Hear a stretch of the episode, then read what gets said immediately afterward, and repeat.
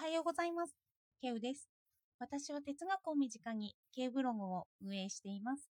主にツイッターで活動しています。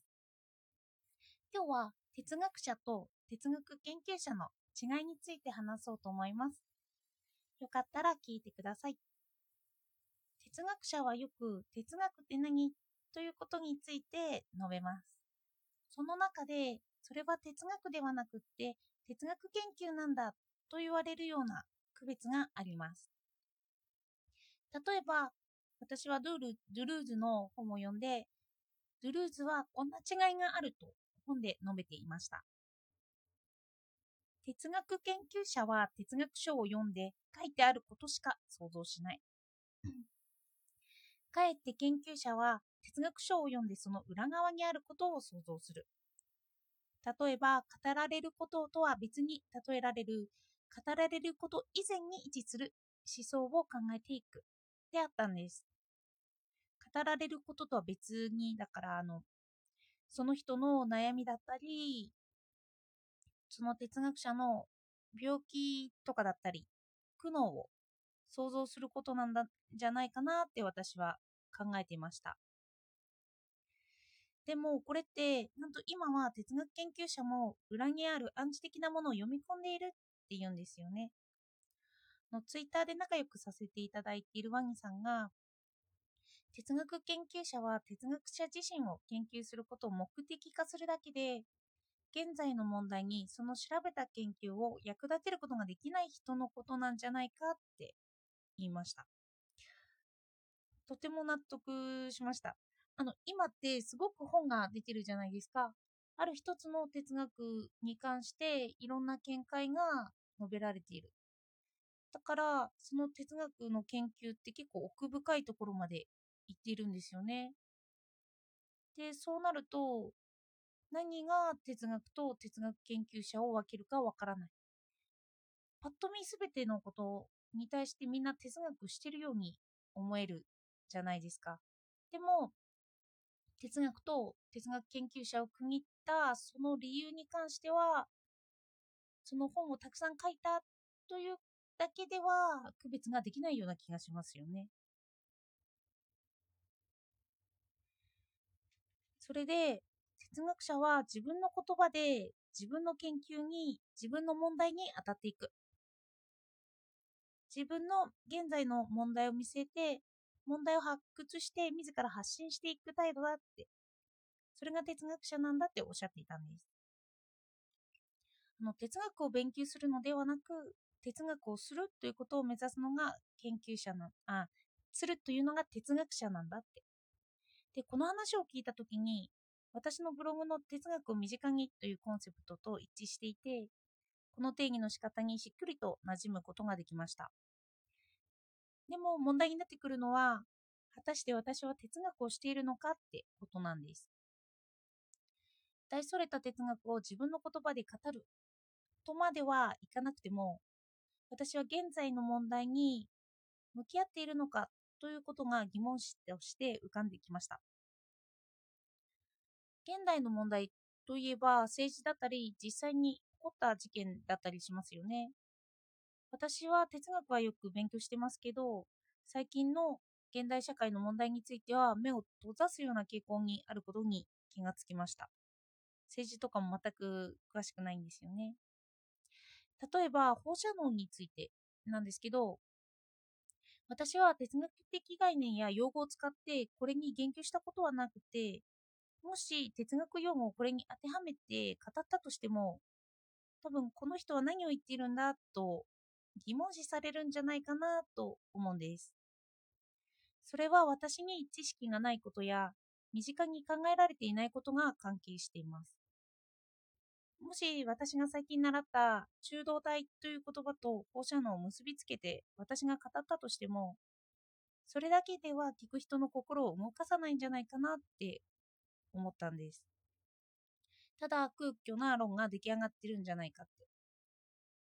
なぜなら、現在、実際に亡くなっている方や、今現在苦しんでいる人がいるからです。そんな現状を見つめずに、ただ科学的な観点とか数学的な言葉で放射能を語ったとしても、その論自体はそれを体験している人にとっては意味がなく映ってしまうんじゃないかと。ある意味で哲学をするにはそれに触れなければいけないのではないかと思いました。私は言論という雑誌を買っているんですけど、その中で東博樹さんは悪の愚かさ愚かさについてチェルノブイリを語っているんですよ。それで現地を何度も訪れることでそれを実感してるんですよね。実際に触れている。触れている。だから、東さんの書く文章はとても刺激的で具体的なんですよ。現在の問題にしっかりシフトしていて、哲学者なんだなって思います。の空虚に思われるっていうような言葉がないんですよね。かえって哲学に興味を持っている私に視点を移してみます。すると私は哲学って何？と言われた時に哲学の語源から哲学を説明したり、あと哲学は自然とやってしまって哲学してると楽しいって言うんですよね。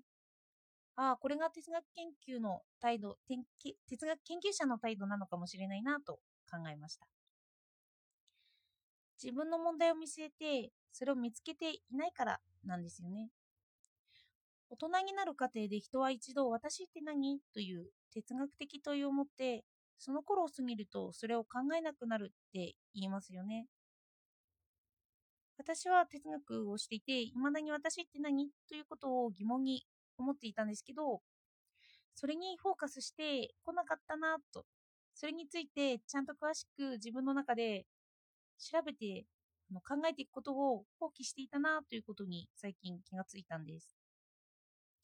でも最近ツイッターで私の哲学に興味を持ったルーツを話すことがあって、それに当たるような答えが一つ見つかったんですよね。でも言言語化するのは難しいので、ブロン記事を書くのは苦戦してるんですけど、それについて書こうとしています。身近に考えてみることで、私の謎が一つ解消したり、次の段階に移ったということを最近実感しています。そういうことを経験しました。これを哲学用語で言うなら、アルチュセールが言った認識論的断絶なんですよね。私の問いがあるとき、階段のような段差を登り、私が成長するというようなイメージです。それは突然やってくるので、意識してその階段を上がることはできないと言われているんですよね。例えば、現実現実にパラダイムシフトがあって、それを自分で理解すると次に進めるようなことだと思うんです。のパラダイムシフトっていうのは地動説から天動説の天動説に切り替わったり、絶対王政から地動説ですよね。地動説に切り替わったり、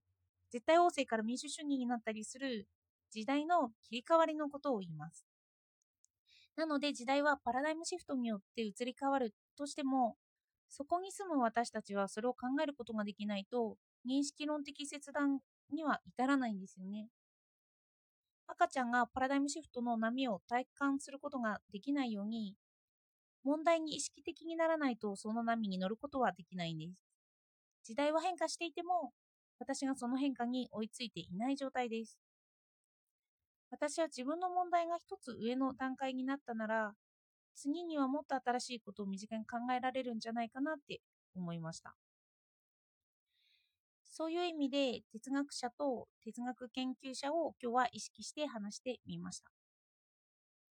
私が自分の問題に真摯に向き合うとき、きっとその時は哲学者になれているんじゃないかなと思います。この哲学者と哲学研究者という理解の時も、私は本だけを頼りに区別してたんですよね。でも、こういうのが哲学研究者の態度なんだなとしみじみと感じました。では、最後まで聞いていただいてありがとうございました。